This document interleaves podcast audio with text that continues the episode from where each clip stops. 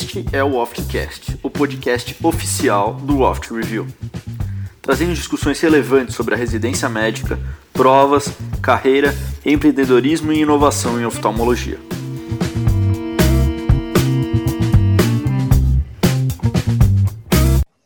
O mercado oftalmológico tem evoluindo muito rápido e agora tem mais um big player na oftalmologia brasileira.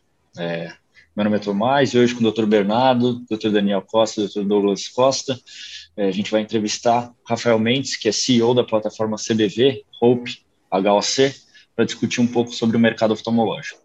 É, a plataforma CBV Hope Hospital de Olhos de Cuiabá faz parte do fundo de private equity da XP Investimentos e até há pouco tempo atrás, o único player com uma capilaridade maior no mercado em oftalmologia era o Grupo Opt, do Grupo Pátria, mas agora a plataforma XP entrou bem forte no mercado oftalmológico e o mercado está mudando ainda mais. Rafael, para começar nossa, é, nossa entrevista, primeiro de tudo, muito obrigado por ter aceitado o nosso convite. Eu queria ouvir um pouquinho de você, um pouco da sua história, como é que você começou e por onde você passou até chegar aqui. É, obrigado vocês pelo convite, ótimo falar com vocês e contar um pouco do nosso projeto também. A minha história, eu comecei, eu sou engenheiro de formação, então eu sou engenheiro pela USP, é, comecei minha carreira fazendo é, no mercado financeiro, é, desde a mesa de, de, de, negociação de ações, passando por análise de ações, entrando em banco de investimento, um banco americano chamado Goldman Sachs, é, até entrar no mundo de private equity, isso ah, em 2007, ou seja, bastante tempo atrás, foi quando eu me apaixonei por, né, por investimento, mas mais do que investimento também, em fazer gestão de empresas e poder ajudar empreendedores a, a fazer as empresas deles e os sonhos deles crescerem e virarem grandes empresas, né? É, nessa, nessa minha passagem de, né, na, no Private Equity, que eu fiquei é, quase 13 anos, é, eu tive a oportunidade de não só investir mas também ficar em conselhos de administração e ficar à frente de algumas, é, de algumas estratégias, principalmente em relação a novos investimentos, alocação de capital e também de gestão. É, e um dos investimentos que a gente fez, eu era o responsável por saúde no fundo que eu, que eu era sócio, é, e um dos investimentos que a gente fez foi um investimento em oncologia. É, isso foi em 2012. E a minha história começa a se misturar com a história da oftalmologia nesse investimento. Né? Então, vocês, vocês devem estar se perguntando, mas o que tem a ver oncologia com oftalmologia? A relação é que quando a gente fez investimento de, de oncologia, o nosso projeto era juntar formadores de opinião, é, médicos renomados e clínicas que defendam a qualidade e que defendam a valorização do médico, dentro de uma plataforma onde o médico é protagonista junto com os gestores e junto com os investidores, né? que não tenha é, que tem uma força, é, uma empresa com força, um líder com força para poder defender os interesses do médico, o interesse é, da qualidade e, e, e, que coloque o paciente no centro, né? É, a gente via uma tendência, não só na oncologia, mas no setor de saúde como um todo, né? Uma concentração e uma grande força dos planos de saúde e uma concentração da indústria farmacêutica e da indústria em geral de materiais, e, e, as clínicas e hospitais cada vez mais pulverizados, e a gente acreditava que era importante também ter uma empresa para que a gente pudesse equilibrar um pouco essa relação. E foi quando a gente começou na oncologia. Eu comecei, é, eu era, fui conselheiro desde o começo, e liderei as, as aquisições, é, foram mais de 28 aquisições e parcerias. E o, o nosso projeto, a gente tinha um, um, um objetivo é, de de receita e de tamanho, de número de médicos. E em menos de um ano e meio, é, quase menos de dois anos, na verdade, a gente acabou passando o nosso objetivo de cinco anos. É, então foi muito rápido o crescimento. E aí a gente ficou se perguntando, nossa, como a gente conseguiu crescer tão rápido? Como a gente conseguiu juntar tanta gente boa no Brasil em oncologia tão rápido? E acho que o segredo foi juntar bons médicos, bons empresários, mas principalmente médicos respeitados, né? Onde o Rafael convencer alguém a entrar no projeto tem uma certa dificuldade.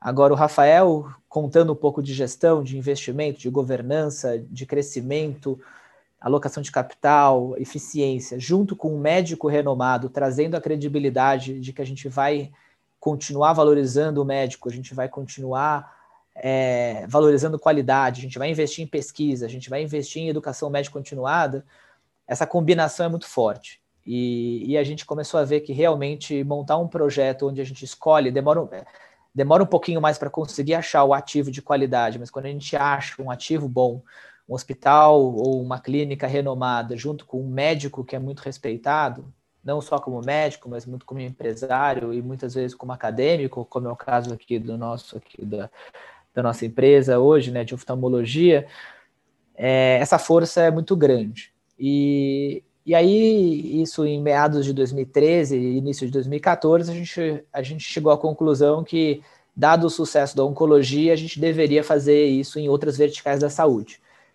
E começamos a olhar uma série de, de ativos, é, de, uma série de verticais né, na saúde. Então, olhamos nefrologia, radiologia, olhamos hemodinâmica, cardiologia, hospital geral, hospital de baixa complexidade, plano de saúde, plano de saúde verticalizado, seguradora, enfim. É, eu devo estar esquecendo de alguma coisa aqui, mas a gente olhou UTI, é, pediatria, UTI neonatal, é, anestesia, enfim. Olhamos basicamente quase o, o, mercado inteiro de saúde e a gente chegou na oftalmologia como um, uma, uma vertical interessante para a gente explorar, mas para dar certo a gente precisava de um nome forte para esse projeto. E, e aí fomos recomendados, comecei a conversar com meus médicos, meus oncologistas, e chegamos no nome do Dr. Marcos Ávila, que era que é uma, é uma figura interessante, porque o Marcos ele não é só um bom médico, respeitado como médico, ele é respeitado na sociedade pelas várias, né, pela defesa é, do médico, né, dos oftalmologistas que ele vem feito é, a vida inteira, ele vem, ele vem, ele vem se dedicando, né, mas também como empresário, então é, e acadêmico também liderando a UFG, então é, então é uma era uma é um caso bem único, né? E o Marcos quando a gente apresentou o projeto, ele gostou, ele ele é, é, é impressionante, ele é um cara realmente diferenciado, né? Ele já olhou, falou é isso, isso aqui é o futuro, é isso, vamos criar uma empresa que vai defender a boa medicina, vai defender os oftalmologistas, vai defender é, vai investir em inovação, vai defender a ampliação da saúde ocular de qualidade. É, e juntou alguns nomes, é, trouxe algumas pessoas aí do Brasil, uma pessoa do Nordeste, o pessoal do Hope, que não por acaso estamos juntos hoje, Dr. Marcos, Dr. Marcelo Ventura e Dr. Ronald Cavalcante, trouxe uma turma do Sul e trouxe uma turma de São Paulo para a gente iniciar o projeto, isso em 2014, antes mesmo até do próprio, da própria Opt ter, ter começado, né? Enfim, mas como era um projeto inovador, um negócio diferente né, para oftalmologia, mesmo na saúde, a gente não tinha muitos casos de saúde na época. Né? Hoje a gente fala muito de Redditor, a gente fala muito de DASA, a gente fala muito de né, desses grandes grupos hospitalares, vários, né, o Hospital Care, enfim, Cora. É, tem, tem diversos grupos hoje na saúde, Mater Dei, né, que também todos aí estão, alguns já abriram capital, outros estão aí em vias de. Mas a verdade é que no passado a gente tinha rede de diagnóstico, é, e os planos de saúde, né? Era a Mil, Odontoprev, DASA. É, é, nessa época eram os, os, os, os, nomes da saúde. Tinha muito pouco, até por uma questão legal, né? Não era permitido investidor estrangeiro investir em, em saúde, a não ser em, via planos de saúde e diagnóstico, né? É, e por, enfim, por uma questão é, de momento, a gente acabou não levando esse projeto para frente. A gente deixou esse projeto é, em stand-by, né, e, é, congelado durante algum tempo, mas a amizade com o Marcos, com o Ronald, com o Marcelo continuou. Eu acabei indo ser presidente do grupo Oncoclínicas nesse período. A gente cresceu rápido demais e todo crescimento tem suas dores. É, precisou mexer na gestão e, e fazer realmente uma, um, um, foco mais, mais forte em estruturação. Eu, eu aceitei o desafio de liderar é, essa fase de estruturação do projeto de, de, de oncologia. É, mas a amizade com o Marcos, com o Marcelo e com o Ronald, com vários, vários médicos, empreendedores, oftalmologistas, continuou. E eu fui mostrando também o que foi acontecendo na, na, né, na Oncoclínicas, como a gente foi crescendo, né, mostrando as coisas boas que têm acontecido, as coisas às vezes não tão boas, enfim, aprendendo, né. E, e aí em 2000 e, e, e 16, a gente decidiu que a gente ia, é, o fundo já estava no momento que precisava vender a, a, a participação, já, a gente já estava bastante quatro anos aí no ativo, e nunca é bom você vender o ativo e trocar de presidente ao mesmo tempo, né? Então a gente falou, não, vamos primeiro então fazer uma transição de presidência para a empresa não ser impactada, e a gente faz a venda em seguida. Então foi isso que aconteceu, a gente fez a transição, a gente trouxe um, um executivo de mercado muito experiente, é, que tinha é, um cargo de liderança dentro do Einstein, que é um, obviamente um hospital que todo mundo conhece, em São Paulo. está é, lá até hoje.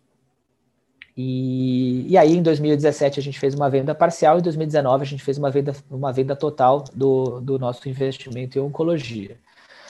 E, e, aí foi aí que, novamente, sempre mantendo contato com o Dr. Marcos, com o Ronald, com o Marcelo, é, foi quando a, XP, é, o Shukong, que hoje é o head da XP, também tinha um relacionamento muito próximo do, do Marcos, foi assessor do Marcos Financeiro durante muitos anos, né? É, e aí foi, teve aí como eu falo, teve a união de astros aí. A gente, eu estava no momento de sabático, ajudando algumas startups, é, a grande maioria em saúde, né? Uma, uma um, um grupo de startups em, em saúde, tanto como um advisor em, em, algumas delas também dentro da operação. Eu queria muito me, me, me reoxigenar como gestor e ter conhecimentos novos, e nada melhor do que entrar dentro de uma startup e entender dentro da startup o que, que é metodologia ágil, o que, que são todas as partes de gestão, o que, que é uma gestão mais moderna, uma gestão é, mais, menos horizontal, mais vertical foi quando surgiu o convite da gente juntar forças, eu junto com o XP, junto com o Marcos, é, em seguida veio o Ronald e Marcelo para nossa alegria também, a gente estava super ansioso saber se eles iam querer entrar no projeto desde o começo, eles toparam, veio o doutor Erivaldo em seguida, em Mato Grosso, que também era uma conversa longa, de, de muitos anos que a gente tinha, e, e aí a, a gente uniu forças e, e o projeto começou formalmente há um ano, né, vai fazer um ano agora, ou seja, menos de um ano, né, quase um ano, mas começou informalmente há, há muitos anos, né? Então, então, esse é um pouco da, da, minha história e já entrando um pouco na história da minha relação com a própria formação da nossa, da nossa holding e até essa relação com a XP, enfim, como tudo foi, foi acontecendo, né? O Chu, que era um assessor, virou o head de private equity, então também teve essa, essa coincidência positiva. Marcos estava mais confortável e Marcelo Ronald também e Dr. Edvaldo em fazer o projeto eu estava em sabático, então, enfim, uniu forças aí, a gente conseguiu é, fazer esse projeto e estamos super felizes. Bem legal, bem legal, Rafael. Bom falar com você. É, queria entender um pouquinho o que que, que que vocês enxergam no mercado oftalmológico, propriamente dito, como ponto favorável a esse processo de consolidação, assim, porque já é a segunda segundo grande grupo entrando nesse processo de consolidação na oftalmo, tem alguma característica peculiar do mercado que torna ele suscetível a esse processo, que a gente não tem visto tanto em outras áreas como tem acontecido na oftalmo? Então, eu acho que a oftalmo é, é a oftalmologia é um setor interessante por vários motivos. Tá? O primeiro motivo, ele é, ele é um setor grande, então ele é um setor realmente que tem uma, um tamanho interessante né, para qualquer investidor é, e também para quem quer montar um grande grupo, né? Não necessariamente investidor, mas enfim, empresários que queiram montar um grande grupo. Ele é muito completo no, no sentido de você estar tá com o paciente desde, a, desde ele, do, do, do, bebê, né? No teste de olhinho até, é, é, até eu brinco, né? Até pós-vida, né? É, fazendo transplante de córnea, né? Tirando a córnea dele, transplantando, né? Em outra pessoa. Então, então você tem uma relação né, com o paciente de vida mesmo, né? Então isso é muito interessante para qualquer gestor, né? É, e além disso, você tem a questão da. Além dessa questão de estar tá acompanhando ele é, na vida inteira dele, você tem essa questão também é, de fazer o tratamento completo, né? É, diferente de outras verticais da saúde, né? A oftalmologia é uma das poucas que onde você faz desde o exame, consulta, prevenção, diagnóstico, alta complexidade, tudo dentro de um centro, normalmente um centro específico. Né? Então é um setor muito interessante. É, o desafio que tem para montar um grande grupo na oftalmologia, e eu acho que é por isso que não teve tantos grupos, tá, Bernardo? É a questão da pulverização, né? Então é uma é, é, é, é uma é um setor ainda muito com clínicas muito assim, as, poucas grandes empresas é, e muitas clínicas hospitais de pequeno porte, né? E para quem já fez integração, para quem já foi investidor, sabe que juntar empresas de não importa o tamanho, pode ser pequena, pode ser grande, pode ser média, dá muito trabalho, é muito complexo. É, unificar cultura, unificar protocolo, unificar processo, é, fazer as pessoas né, remarem para o mesmo barco, né? É, normalmente também, infelizmente, acontece em alguns casos, né, a questão de gerenciamento de ego, gerenciamento de, né, de, de cargos é, é, que às vezes né, esse apego pelo passado muitas vezes acontece. Então, não é fácil. Né? Para quem fez aí, que nem eu tive essa experiência de oncologia, de ter dezenas de clínicas entrando numa unidade, numa empresa só, isso não é fácil. Acho que esse é um dos motivos de não ter ainda é, vários grupos é, terem feito, é, ter, ter, mais grupos, vamos dizer assim, terem feito isso, né? terem feito uma, um movimento parecido na oftalmologia.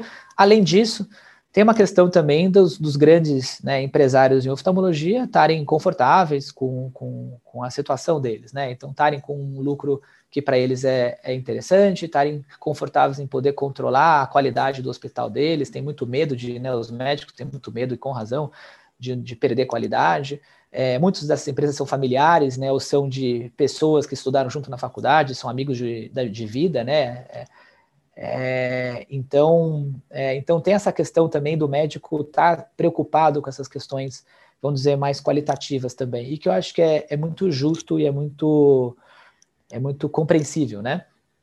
Agora, é, agora a verdade é que eu acho que nós aqui na oftalmologia, é, a gente tem uma, um, um, conselho muito atuante, né, o CBO, e tem a, as várias sociedades regionais, sociedades de né, de subespecialidade que são muito ativas, isso é muito interessante. É, eu, eu tenho né, tentado é, conversar com o máximo de pessoas e máximo desses, dessas entidades também para poder nos oferecer e nos colocar à disposição para tentar ajudar e, e, e, como for, né, seja com conteúdo, seja com informação, apoiando eventos, né? A gente está aqui, a gente, esse grupo foi criado para ajudar a oftalmologia, né? Também. Agora, o, é, Agora, eu acho que a oftalmologia merece uma, uma empresa né, grande, uma empresa forte, é, com uma rede de hospitais e médicos que falam a mesma língua, que defendam a, a boa medicina, é, defendam a qualidade, defendam a colocar o paciente no centro, defendam valorizar o ato médico, valorizar o médico e também, principalmente, eu falo, a gente tem que promover a medicina sustentável. Né? E a medicina sustentável é sim a gente conseguir reduzir custo, conseguir ampliar acesso, a gente fazer mais medicina tentando é, com o menor custo possível, é, mas sem desvalorizar o médico ou reduzir qualidade. Eu acho que esse é o nosso grande desafio.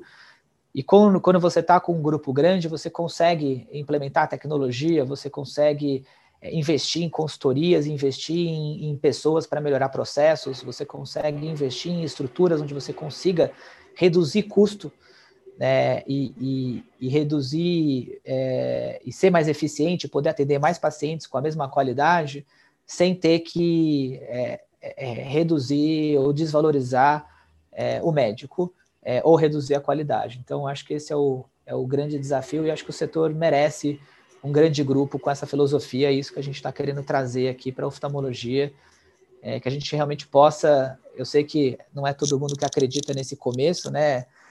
É, mas a gente tem que ir aos pouquinhos, com consistência, com os nossos atos, dando exemplo, conquistando aos poucos é, os oftalmologistas e mostrando para eles que a gente está aqui para ter um grande grupo, sim, é, somos com fins lucrativos, sim, mas não é só isso. A gente aqui tem, eu falo, né? A gente, essa empresa foi criada com mais do que com um, um propósito maior do que simplesmente ser um investimento, né? Com, ser uma empresa de um fundo, né? Acho que aqui tem um tem uma questão de uma alma, tem uma questão de propósito, a gente poder ajudar a oftalmologia é, e poder ampliar o acesso e poder desenvolver pessoas e poder ajudar a sociedade de alguma forma. É, Rafael, eu queria agradecer mais uma vez né, sua presença aqui com a gente. Queria perguntar, é, pedir para você, se possível, delinear para a gente é, como que funciona né, o modus operandi de um private equity, qual que é a diferença de um private equity de um venture capital, é, quando vocês chegam né, como um grupo numa clínica nova, o que, que muda na clínica, é, na gestão, as pessoas, como que funciona? O médico oftalmologista, ele pode também investir num grupo como esse, esses aspectos, dá uma delineada para a gente, por favor. Não, perfeito. Ó, primeiro, acho que, Douglas, obrigado aí pela pergunta. eu só queria fazer um esclarecimento aqui, que às vezes o pessoal confunde, né? Eu, já estou sendo o Rafael da XP, né? Eu tenho muito orgulho de ser sócio da XP, eu sou sócio do, né, do, da plataforma, né? Mas eu não sou da XP, né? Eu sou do hospital, eu sou da plataforma, tá?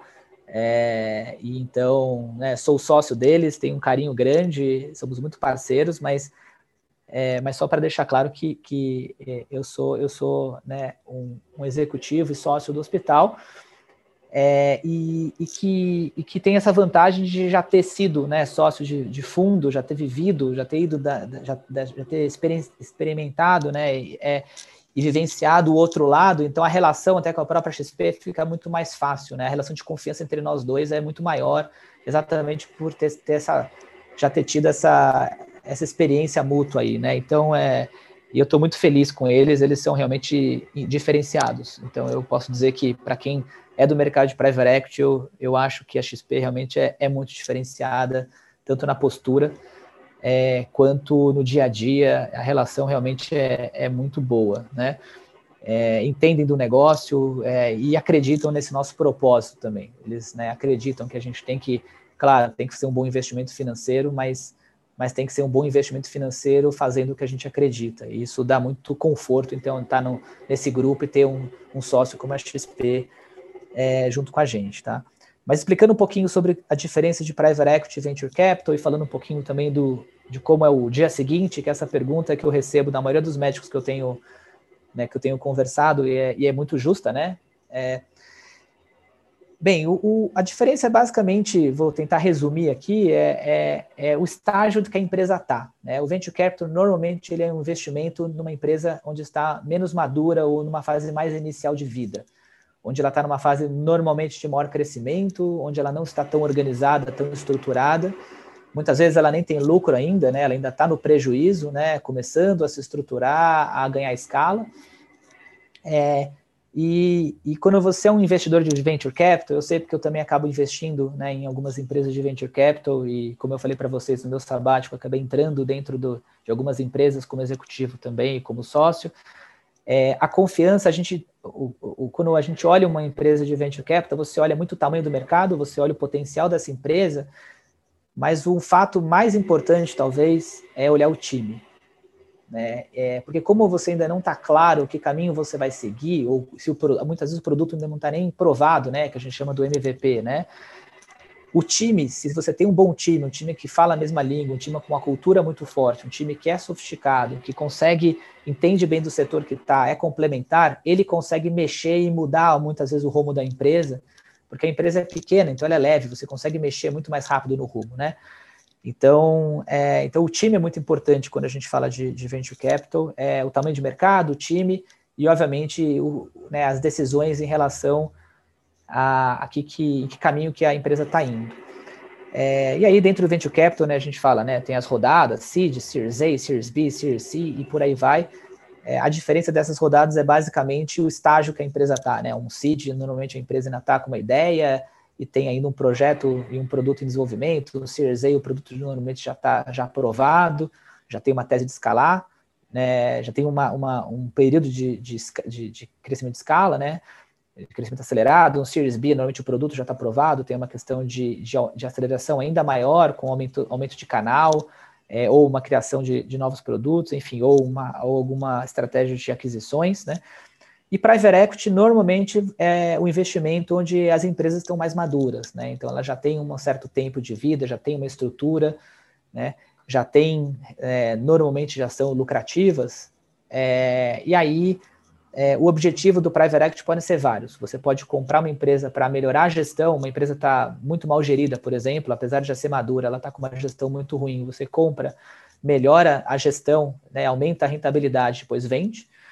Você pode ter uma tese onde você compra para poder comprar outras parecidas, que é um pouco o nosso que é o nosso projeto aqui, né, oftalmologia. Então eu vou comprar uma para poder essa ser a plataforma para a gente poder comprar ou investir em várias no mesmo setor, que é a tal da consolidação, como vocês colocaram, é, né, ou, ou algumas teses mesmo de comprar uma empresa num preço, é, num preço que está atrativo por ou um problema de gestão, de gestão não, ou um problema de sucessão, por exemplo, ou briga societária, é, ou uma questão de competição. Então você às vezes consegue fazer uma aquisição é, num, num, em, numa, em condições mais interessantes para depois arrumar a casa, resolver esse problema de governança, gestão, é, e resolver o problema de sucessão é, e aí poder vender em seguida também. Então, tem. E tem também, enfim, aí no, no, Brasil não é tão comum, mas agora com juros mais baixos ficou também. Tem uma tese de private equity também que a gente chama de leverage buyout, né? É, que é uma compra alavancada, né? O nome em português acho que ninguém usa, né? É leverage buyout, que é você basicamente comprar uma empresa que tem uma geração de caixa muito grande, você compra com dívida, então você compra ela alavancado, né? Com dívida a geração de caixa da empresa vai pagando essa dívida e depois você vende essa empresa sem dívida e você ganha essa, vamos dizer assim, essa a diferença da dívida e do que você pagou. Então também tem esse caminho, tá? Isso que dando um resumo para vocês, mas é, eu recomendo quem tiver mais interesse, tem vários cursos, tem a, tem a, associa a associação, né, de Private Equity, a BVCAP, enfim, e de Venture Capital, que vale a pena vocês acessarem, tá? Agora, o que, que muda quando, quando a gente, quando um fundo entra, tá? E aí eu falo assim, depende do fundo, depende do gestor que está à frente, depende é, de, do perfil da empresa. Então eu não consigo afirmar que, que muda é, em geral. Eu acho que isso vai depender muito do né, de quem está comprando, é, que, que, gestor que está à frente da, da empresa, etc.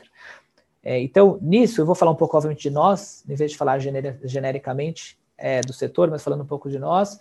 É, mas o que eu, eu, eu sempre recomendo é, para as pessoas que estão pensando em ter um private equity como sócio, ou ter um grande grupo como sócio, é que, claro, o preço é importante, a parte financeira é importante, né, conhecer as pessoas sempre, é, obviamente, é muito importante. Mas que converse com outras pessoas, que converse com pessoas que já foram sócias desse fundo, converse com pessoas que já conheceram os gestores já interagiram com pessoas, pessoas que são sócias atuais desse fundo ou desse, desse grupo. É, e nada melhor do que ver a experiência dessas pessoas para entender um pouco o que, que pode, o que, que deve acontecer né, com essa associação, com esse, com esse gestor. Né? Às vezes a gente fica muito focado no preço, nos termos financeiros, e a gente esquece muitas vezes de fazer esse, esse, essa avaliação é, e ter essas conversas francas e transparentes com pessoas que a gente admira. A gente, o mundo hoje é super conectado, né? Rápido, qualquer pessoa consegue em duas, três ligações chegar em outras pessoas para poder é, ter esse tipo de conversa, né? Então, então eu falo para os médicos que estão, que a gente está conversando, para os empresários, converse com os nossos médicos, converse com os nossos empresários, com, com, com os nossos sócios, é, converse com os sócios dos nossos sócios. É, e, e, verifique se a gente, se a nossa cultura, do jeito que a gente trabalha, funciona para vocês ou não, né? Agora, indo para a sua pergunta, o que, que, muda do nosso, né, quando a gente faz uma, uma associação ou uma aquisição, né? Eu falo no começo muito pouco, né? Eu deveria ser muito pouco, né? Porque se eu estou me associando ou fazendo uma aquisição de um hospital, é porque eu, eu admiro esse hospital e eu acho que esse hospital ele tem muito potencial, ele é, muito, ele é um hospital que faz sentido a gente se associar. Né? Eu não vou me associar a alguma coisa que não faça sentido. E se o hospital chegou no patamar onde está, é porque ele tem muita coisa boa. Né? E se ele tem muita coisa boa, a primeira coisa que a gente tem que fazer é, é fazer um diagnóstico é, do hospital, um, fazer uma, um diagnóstico da, das pessoas, né? conhecer as pessoas, é, conversar, entender, entender a história delas, né? Eu falo, a gente tem que ter cinco ouvidos e uma boca. É falar pouco e escutar muito. É, escutar, eu falo, fazer uma análise que eu chamo de 360. Não dá para escutar só o diretor, não dá para escutar só o médico fundador. Então a gente tem que escutar sim o médico que não é sócio, a gente tem que escutar o médico residente ou fellow, é, se caso exista residência ou fellowship, né? É, tem que escutar o médico mais jovem, tem que escutar o médico mais experiente, tem que escutar o analista, o coordenador, o gerente.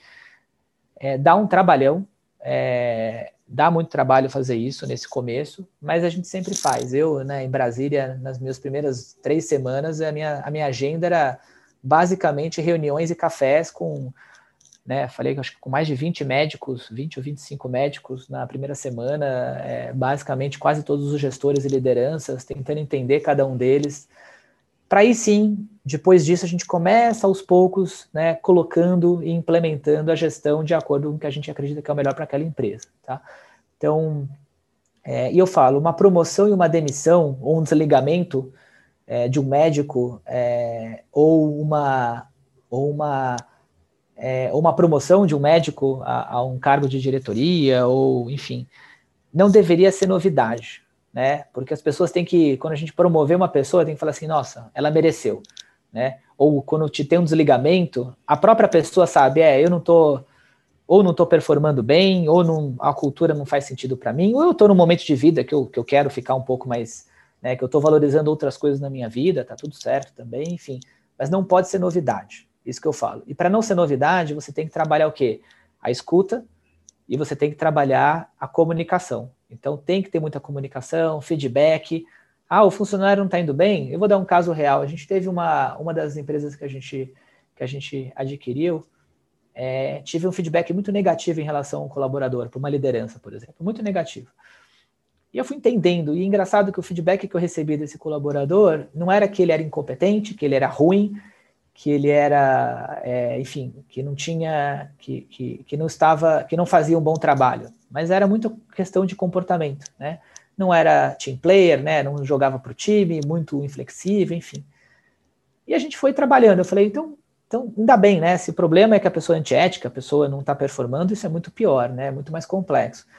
E a gente foi, e eu falei, vamos, vamos dar uma. Eu sempre gosto, eu falo, eu sou um, eu, eu sou em inglês, eu sou um believer, né? Eu acredito nas pessoas, né? Então, eu falei, não, vamos dar uma chance, vamos tentar desenvolver, porque se a pessoa não está, se eu falo, se qualquer pessoa do meu time não está indo bem, é, o problema é comigo, né? Eu, ou eu não escolhi bem, ou eu não estou treinando bem, ou eu não estou inspirando essa pessoa, ou eu não estou ajudando ela a se desenvolver. Então, em todos os casos, acaba caindo em mim mesmo, né? Como líder, né? E, e isso vale, obviamente, para todos os líderes da empresa, né? E a gente começou e fez um trabalho de desenvolvimento. Em menos de dois meses, a pessoa, é, o feedback, a gente, a gente na empresa, a gente faz uma avaliação de satisfação médica e satisfação de, do colaborador, tá? Que a gente chama de INPS, né? Employer INPS, né? E a gente tem isso semestralmente, essas avaliações para saber se as pessoas estão felizes. Né? Eu falo, na empresa eu quero médicos e pessoas felizes e performando bem. Né? Só feliz não funciona, né? a gente tem que performar bem, e só performando bem a qualquer custo também não funciona. Então, tem que ter essa combinação. E, para minha surpresa, a avaliação é, dela é, e, e, o feedback, que eu refiz o feedback 360 em relação, foi, mudou. Todo mundo elogiou. Então, assim, é, isso prova que muitas vezes a gente tem talentos dentro das empresas que estão ali, estão precisando de um empurrãozinho, estão precisando de uma mentoria, estão precisando, às vezes, trocar de, de, de área, estão precisando trocar de liderança. E não é porque um líder é bom, o líder é ruim, é, é porque às vezes o líder né, não, não, bate, não tem química, não bateu, tá tudo bem. Então, é nosso papel fazer esse que eu chamo de xadrez de gente, né? E acreditar nas pessoas. Então, respondendo sua pergunta, primeira coisa que muda, no nosso caso, é muita conversa, muita comunicação, café, é, cafeína é, em níveis mais altos que existe, é, conhecendo o máximo de pessoas possível, entendendo profundamente os desejos e ambições dessas pessoas, entendendo a estrutura, entendendo os pontos fortes de cada clínica, os pontos fracos de cada clínica, e após essa fase inicial, aí sim a gente começa a mexer e sempre com muita calma, muita comunicação, muita tranquilidade. É isso que a gente tem feito. É, dentro das, da, dos nossos hospitais, né? Perfeito. Rafael, é, com certeza oportunidade, poder de negociação, governança vão ser impactadas positivamente para a clínica e hospital que vão fazer parte do grupo. Mas eu queria te perguntar o que, que muda para a clínica ou hospital que não faz parte do grupo e compete com o grupo por mercado? Quando entra um, um, um grupo como o da XP, por exemplo, em Brasília. Então, eu acho que, e de novo, eu vou falar da, de mim, tá? Porque isso pode ser, isso depende também de quem, do, do, competidor que você tem, né? A gente, obviamente, que a gente sabe hoje, né, como gestor, que existem várias estratégias, né, de competição, né? Então, tem gente que, muitas, muitos grupos até se aproveitando da escala, né? Tem o, o famoso estratégia de dumping, né? Então, é, joga preço lá embaixo para prejudicar o competidor, como um grupo grande tem mais musculatura, ele consegue sobreviver, enfim. É, tem é, competições de, de, de, de, de, briga por talento, enfim. Então, existem várias, vários tipos de competição, né?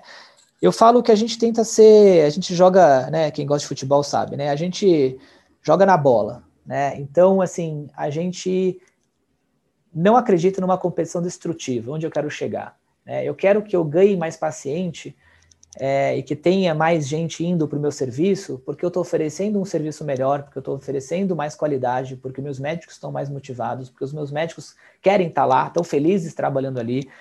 Né? Os médicos que eventualmente estão em outros hospitais querem trabalhar para a gente, querem estar com a gente. Às vezes trabalham em dois hospitais, também não tem problema, no nosso caso não tem problema, contanto que tenha né, toda a parte ética, né? Eu falo, um, o, o, o, que, que, que seja a relação seja transparente, né? É, então, é, o que a gente vem, vem, vem fazendo nos, lugar, nos locais onde a gente tem, tem entrado, né?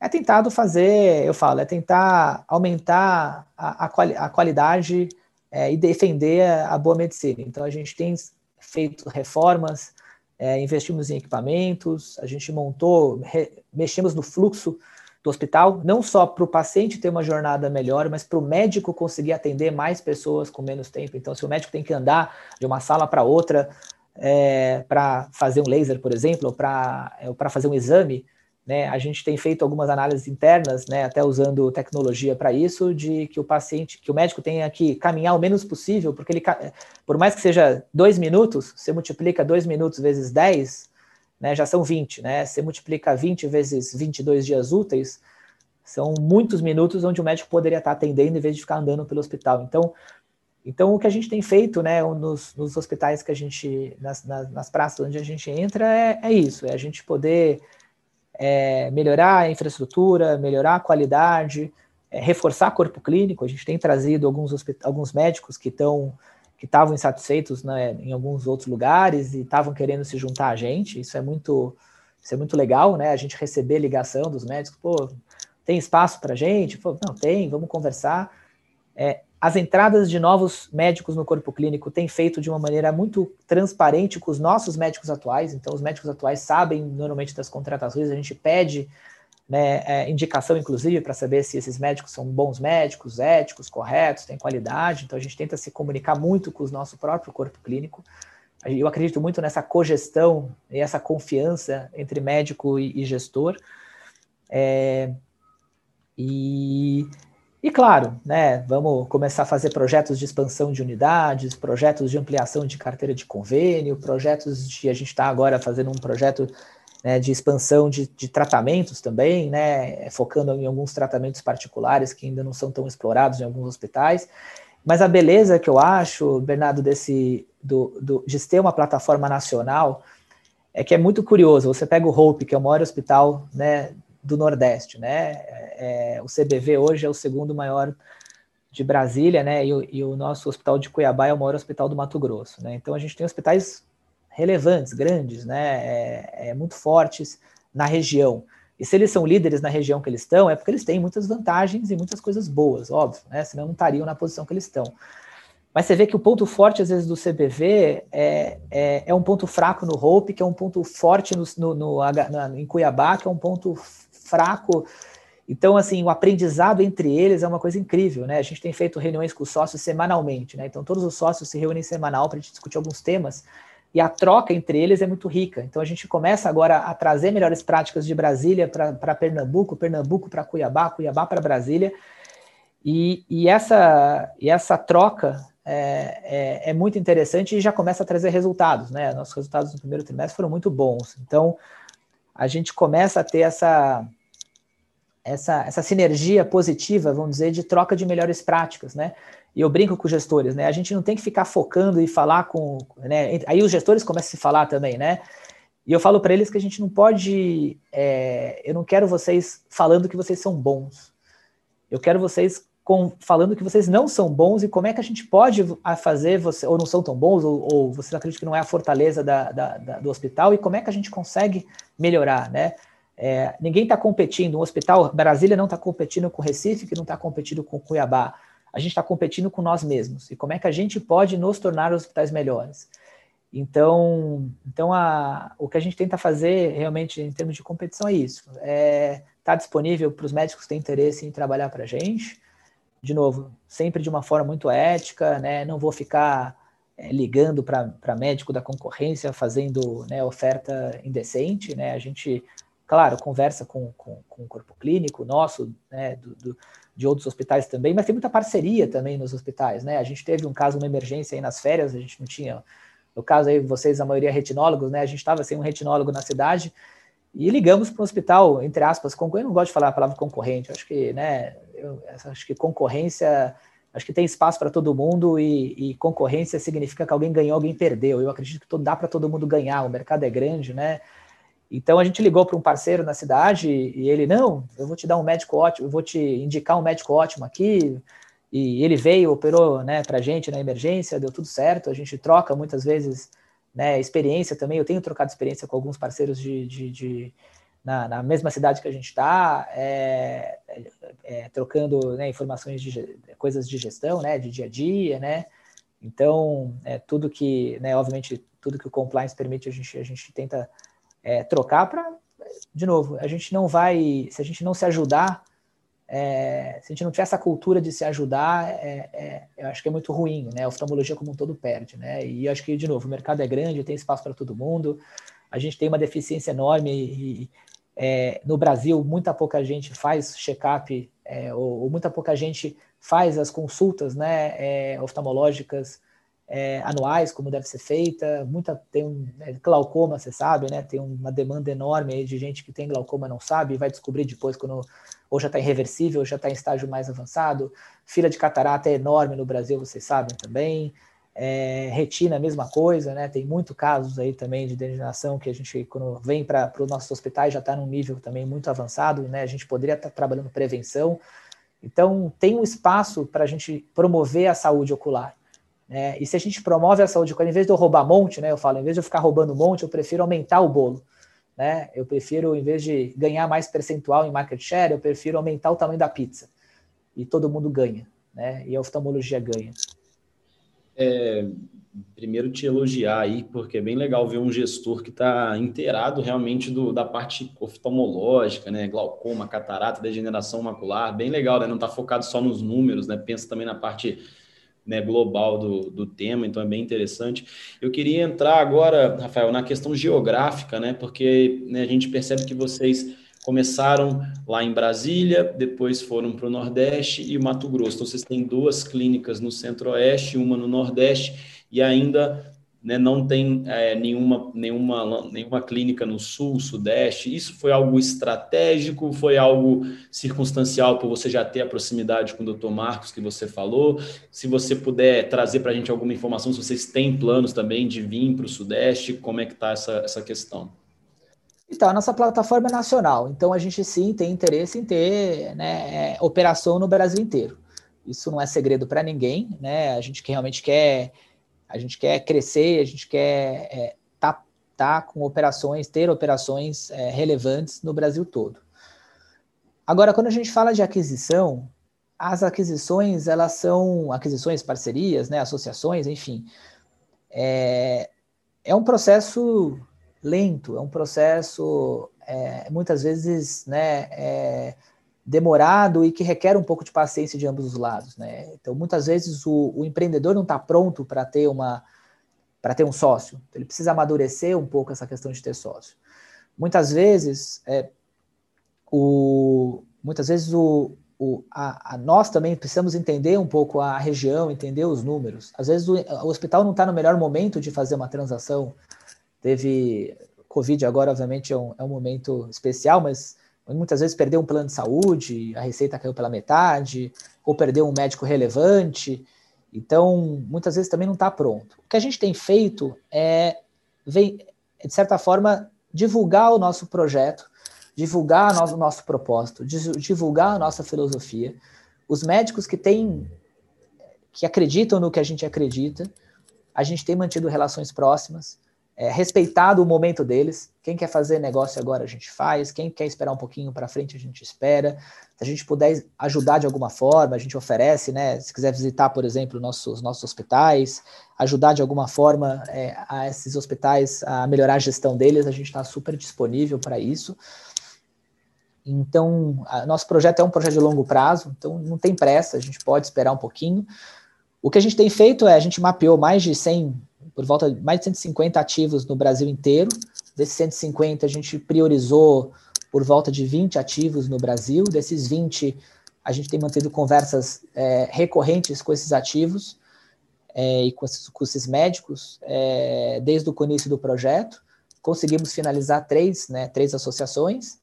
Tem algumas em fase avançada, é, por confidencialidade, obviamente não posso abrir aqui, mas tem nos próximos meses vocês devem, a gente vai, quem sabe vocês me convidam para uma segundo segundo papo aqui, eu já conto um pouquinho dos novos das novas aquisições, mas tem algumas coisas já bem avançadas, é, alguns hospitais bem avançados é, que a gente deve anunciar em breve. Já estamos em fase de diligência, inclusive, né? Finalizando a, a parte negocial de contratos.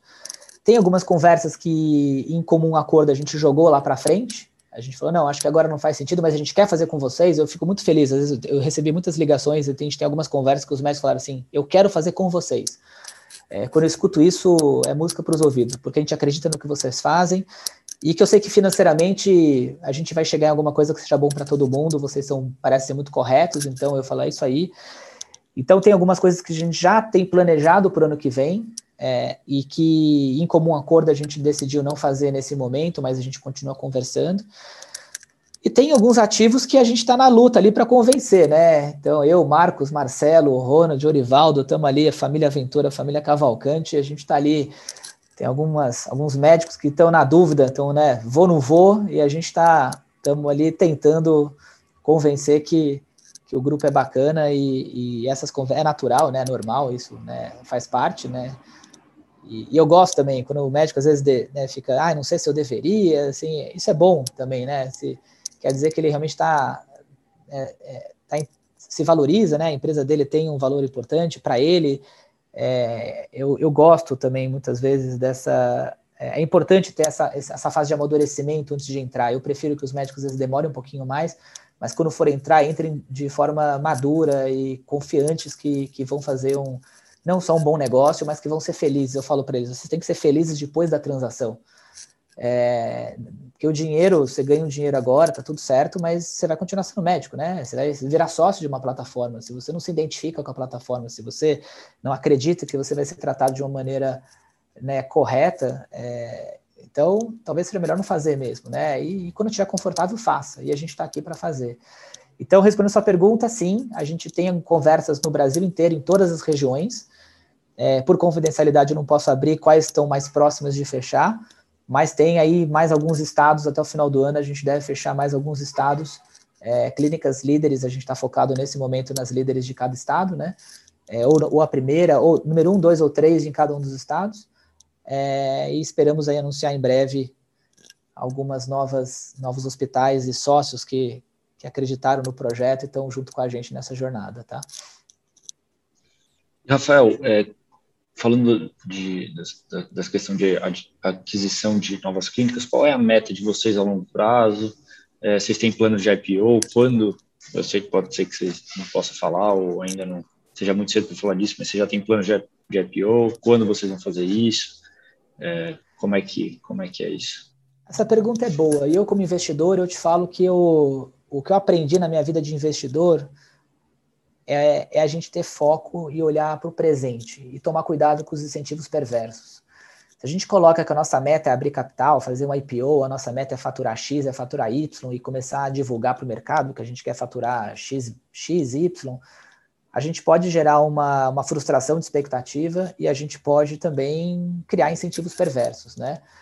É, então eu falo para minha equipe, né? A gente agora na holding a gente montou uma equipe muito forte, então isso é importante. A gente está agora com um diretor financeiro que é muito experiente. Ele veio de uma empresa que, que cresceu e fez o IPO, que foi Estapar, é, e está agora junto com a gente. Conseguimos atrair ele, trouxemos né, a gerente América Latina da, da Johnson com passagens na Alcon. A gente trouxe é, o, uma gestora de um grande hospital é, também é, que, é, que resolveu sair e estava no mercado, a gente trouxe agora para trabalhar a parte de integração.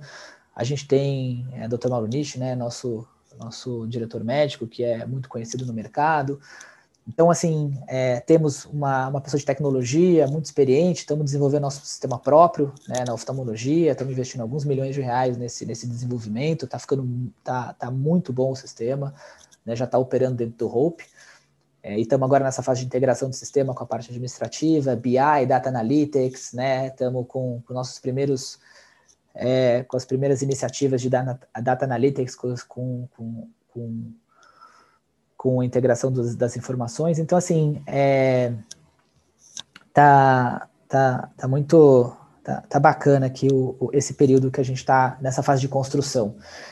Então, o que eu falo para o pessoal, né, para os líderes, para os sócios, é que a gente agora, o nosso foco agora, nesse momento, é não pensar no IPO, não pensar em quem vai comprar, se vai comprar, que tamanho a gente vai ter. A gente tem uma missão clara agora nos próximos, vamos dizer, 12 meses a 12 a 24 meses. Nossa missão clara agora é atrair o máximo de formadores de opinião, médicos de referência, bons médicos, sejam eles sócios ou sejam eles médicos do corpo clínico, trazer esse grupo de hospitais de referência com foco em qualidade, é, e o tamanho da nossa empresa vai ser consequência.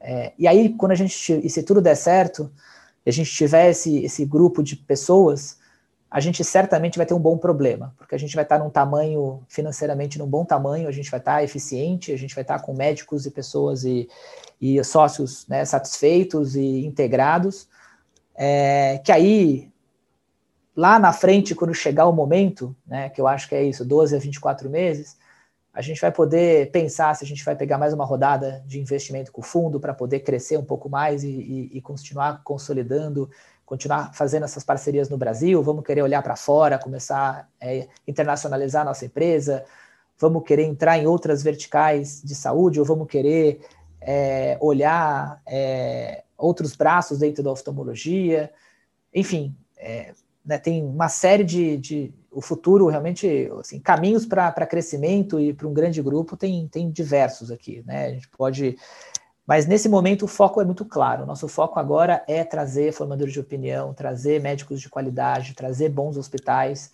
é, trazer, poder é, mostrar para o mercado que a gente está aqui querendo fazer diferente, que a gente está aqui né, defendendo a oftalmologia, defendendo a medicina sustentável. É, então vamos focar nisso e esquece um pouco o que, que pode ser no futuro e que quando chegar o momento a gente vai ter um bom problema. Vai ter estratégico querendo comprar a gente, vai ter banco de investimento ligando para a gente querendo que a gente faça IPO, Vai ter empresa que a gente admira hoje, grandes grupos de saúde que a gente admira hoje, querendo se juntar com a gente. É, vai ter fundos de investimento querendo colocar mais dinheiro para a gente poder continuar crescendo. É, então, acho que esse momento eu espero, eu realmente espero e estamos trabalhando duro para que chegue. Mas o nosso foco realmente no curtíssimo prazo é isso: é, é, achar bons ativos e continuar realmente focado nessa agenda de, de ter é, de ter esse bom problema que eu falo, né, daqui a alguns anos, né? Ter uma equipe de gestão muito sofisticada, integrada, enfim. Rafael, deixa eu perguntar mais uma coisa. É, vocês têm um propósito muito legal na empresa, percebi que você está falando.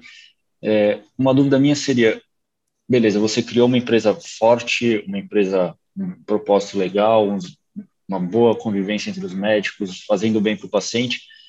Você abriu isso no mercado e quem compra não tem o mesmo, a mesma, o mesmo raciocínio de trabalho, o mesmo foco que você, pensa só em lucrar. Como é que você protege os médicos disso? Como é que você protege o que você criou com isso? Vocês vão, vocês têm objetivo de se manter ainda na gestão depois que isso acabar? Como é que, como é que isso funciona?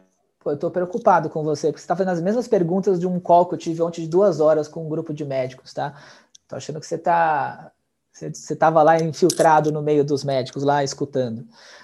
É, é, muito curioso que essa pergunta foi exatamente, essas duas perguntas em seguida foi exatamente o que, o que é, enfim, uma médica que é, que é uma sócia relevante desse, desse, desse hospital que a gente estava conversando ontem, era para ser uma conversa de meia hora, ficamos quase três horas conversando, então assim, foi muito bacana ali o, foi cansativo que eu estava em Cuiabá ontem e voltei, é, mas foi bacana essa conversa. E essa pergunta foi uma pergunta que, que me fizeram, né? E a resposta que eu digo é o seguinte, né? o comprador, né, ele, é, como eu falei, é uma empresa que, que tem uma cultura, toda integração, né, vamos voltar, né, quando a gente fala de integração, o, o, desafio que a gente tem nas integrações é realmente não só um desafio de gestão, um desafio de sistemas, processos, mas um dos maiores desafios é desafio de, de, de cultura e de pessoas. Né? Então, as pessoas estarem ter conseguir manter as pessoas que chegaram onde chegaram e fizeram a empresa chegar onde chegar é, onde chegou é, é, com manter e reter essas pessoas, integrar a cultura, é, integrar é, toda a parte de processos, né? E se você, quando você está olhando uma empresa para você fazer uma aquisição ou você fazer uma fusão, obviamente que um bom comprador ele faz todas essas análises, né? E ele paga muitas vezes por isso. Ele paga mais para uma empresa que tem qualidade, se ele tem qualidade, ele paga mais para uma empresa que, né, que tem uma cultura forte. É, no mercado você vê aí, é, não vou citar nomes aqui, mas é público, né? A gente tem algumas empresas no mesmo setor, umas valendo duas vezes mais com lucro muito parecido. Né? É, por quê? Porque tem, tem uma valorização por alguns, tem uma valorização qualitativa também. E é o que eu falei para eles é o seguinte: eu acho muito improvável, né? Se a gente conseguir criar uma empresa com uma cultura forte, com gestores com uma, com uma cabeça né, é, e com uma cultura unificada, é, com um propósito claro, é, eu acho muito improvável uma empresa que pensa totalmente diferente se interessar pela gente. Porque, primeiro, porque se ela realmente só valoriza lucro e ela, é, ela não valoriza tanto qualidade, é, a gente, por ter qualidade, a gente tem um prêmio. Ela não vai querer pagar esse prêmio. Né? Se só é dinheiro para ela, ela não vai querer pagar esse prêmio. Uma empresa que valoriza qualidade vai querer pagar esse prêmio, porque ela também tem esse prêmio dentro da empresa dela, né? Ela já deve ter uma valorização maior por ter esse prêmio, e, e aí sim ela vai, vai se interessar por nós, né? Então, então eu acho assim, a, a resposta é pode acontecer? Pode. É, é provável?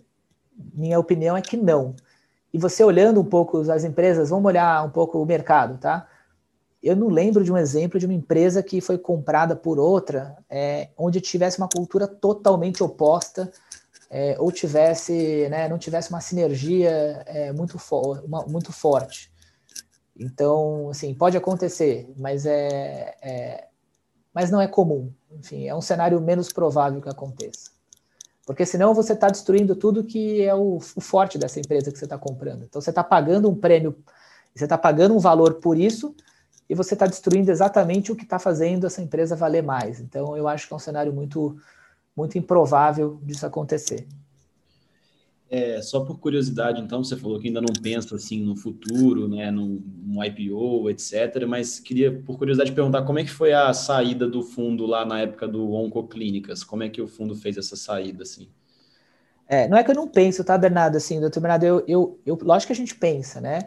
O que não pode acontecer é que isso, isso virar o nosso objetivo, foco, né? nossa, o nosso foco, né? Então a gente pensa, claro, a gente, seria muito legal a gente poder abrir capital, né, poder expandir. A gente tem algumas empresas de capital aberto né, em oftalmologia, ser uma delas seria muito, muito. Seria uma realização muito bacana até para os médicos, né? Serem sócios de uma companhia de capital aberto. A gente acha que, que a gente tem todas as condições de, de abrir capital. É, curiosamente, a gente já está sendo procurado por bancos, mesmo, mesmo tendo menos de um ano de projetos, mas a gente tem né, conversado, mas então, deixamos claro para eles que está muito cedo, né? Então deixa a gente, a gente precisa realmente fazer algumas coisas antes para ir redondo para o mercado, né? Se a gente for para um, um, um, mercado de, para a gente for para uma estratégia de abertura de capital, tá? É, então, então é isso, né? Agora, é, ai, desculpa, perdi a pergunta. Você tinha falado de. Eu como que foi a saída do fundo na época do. Ah, a saída do Vitória. Da, isso, do, do Oncoclínicas. Então, a Oncoclínicas, ela estava num tamanho, é, num tamanho já que hoje, se, ela, se a gente fosse se a gente estivesse fazendo a saída dela hoje, é, ela teria todas as condições de ir para uma abertura de capital. Né? Ela já estava com um tamanho relevante, né? Porque hoje o mercado está muito, tá muito aberto. A gente fala né, que o mercado de capitais ele tem as janelas. Então, às vezes as janelas estão abertas, às vezes as janelas estão fechadas. Né? E a janela, quando abre, abre muitas vezes para empresas grandes, pequenas, médias, é, e tem que, se alguém tem ambição de abrir capital, tem que aproveitar essa janela. Né? Então, o, na Oncoclínicas, na época, é, não estava claro para a gente se a gente deveria abrir o capital ou não.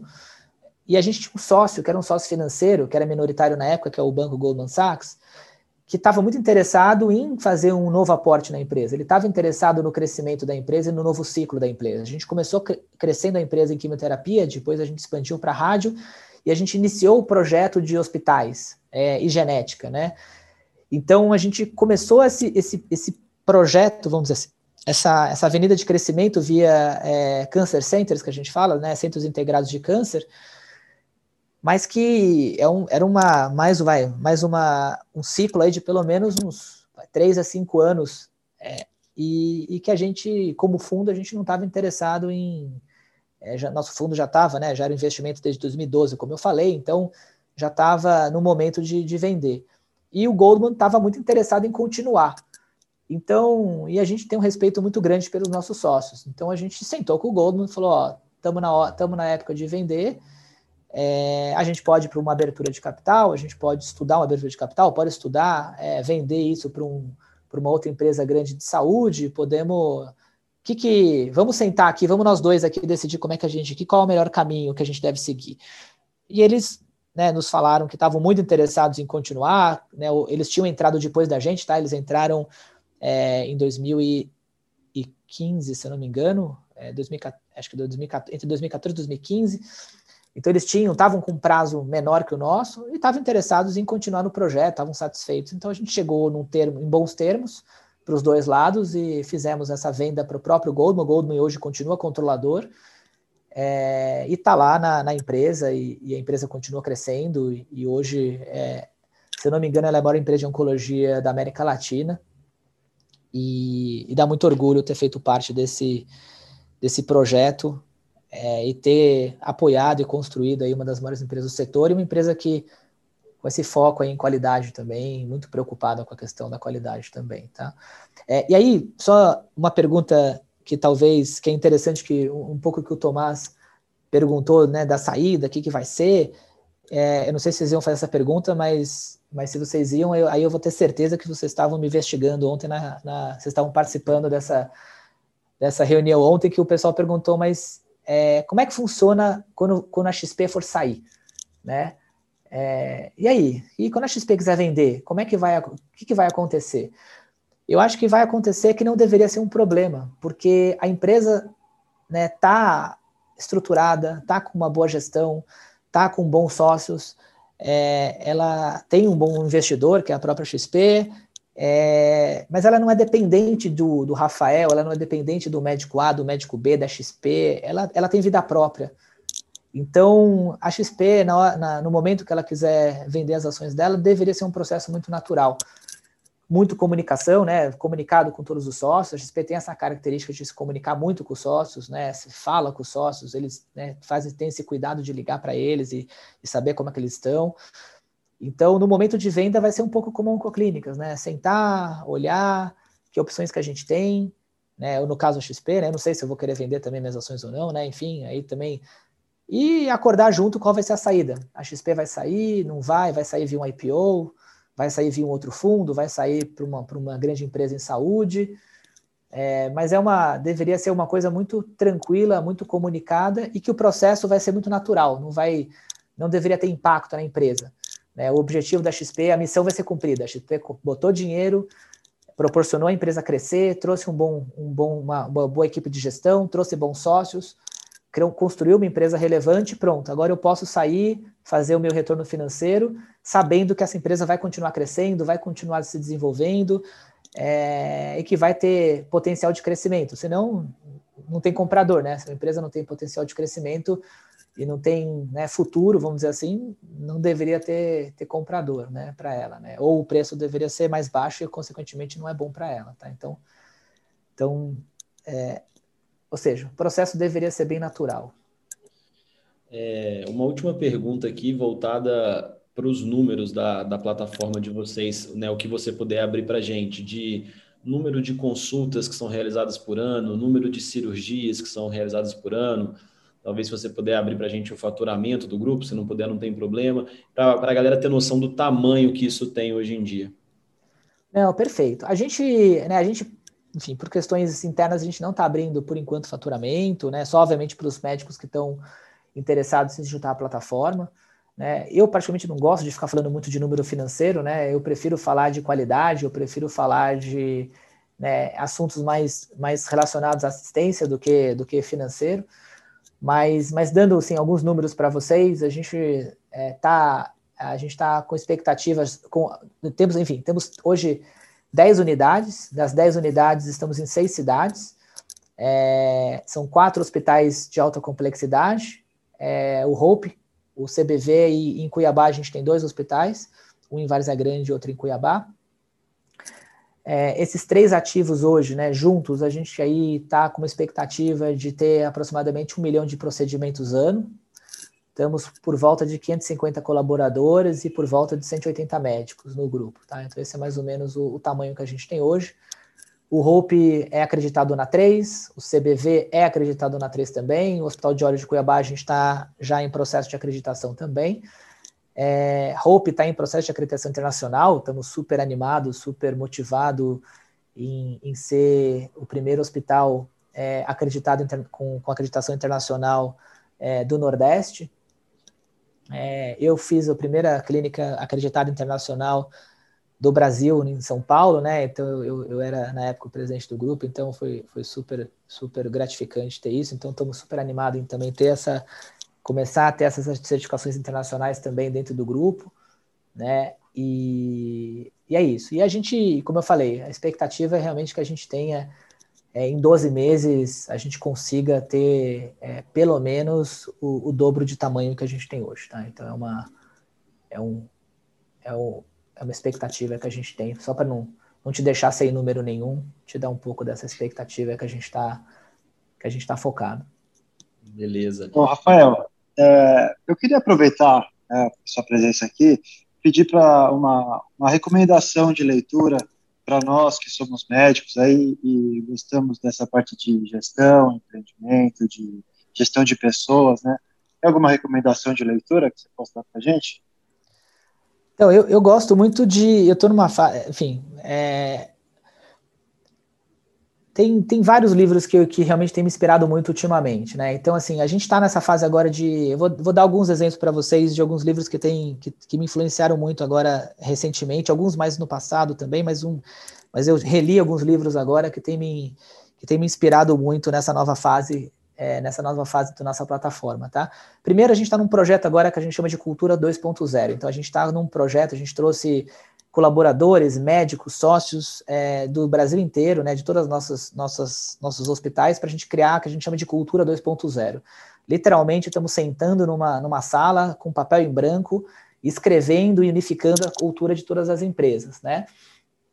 E, e, e nesse processo, eu dei de presente para o comitê um livro que chama Start with Why, é, que é do Simon Sinek, que é um livro em português, acho que começa pelo porquê, se não me engano, é, que é um livro que fala muito do, de propósito, o, o porquê a gente faz as coisas, é, e, e, ele conta um pouco do Círculo de Ouro, né, que é, uma, que é a metodologia dele para substituindo, de certa forma, a questão da missão, visão e, e valores, ele conta um pouco, ele substitui por por why, what e how, né? E então é, é um livro que me inspira muito nessa questão vai de, de, de propósito, cultura, é, por que a gente está, né? O porquê, o porquê das coisas e por que fazer é, alguma das, da, das nossas atividades de dia a dia, não só empresarial, tá? Mas muito é, coisas de dia a dia, nossas associações, né?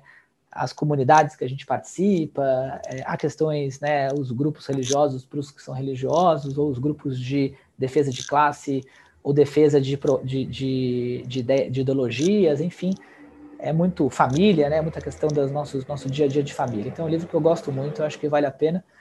E ele tem, ele escreveu uma, outros livros, então se vocês gostarem desses, eu já recomendo, já vai nos três logo, nos outros que ele escreveu também, que que são muito inspiradores, né? Como o Jogo Infinito, que é outro que eu li recentemente também, que ele fala muito dessa questão. Você falou de competição, né? Não, você não tem competidor, o jogo é infinito, né? Se você tem um competidor, o jogo é finito. Se você não tem competidor, o jogo é infinito. E, e infinito você consegue crescer e se desenvolver muito mais, né? Do que ficar olhando para o lado e não olhar para você mesmo, né? Então, são esses dois livros, vamos dizer, mais inspiradores do ponto de vista cultural, tá?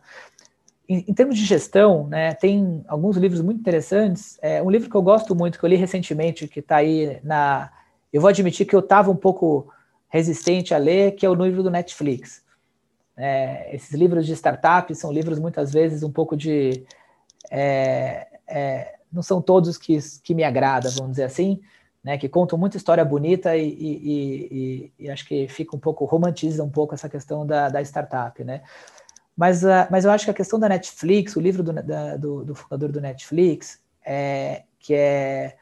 O nome é, é, é. Vou passar agora. para vocês, é, que conta um pouco da história da Netflix, né? E, e, e, principalmente os processos internos que eles passaram. Ele fala muito da questão da, da substituição de processo por pessoas. Então a gente é, a gente às vezes é muito focado, né, em processo e, e a gente esquece de que o, não adianta nada você ter processo é, se você não tem pessoas é, alinhadas com a sua cultura. Então, né, o nome do livro é No Rules, Rules, né?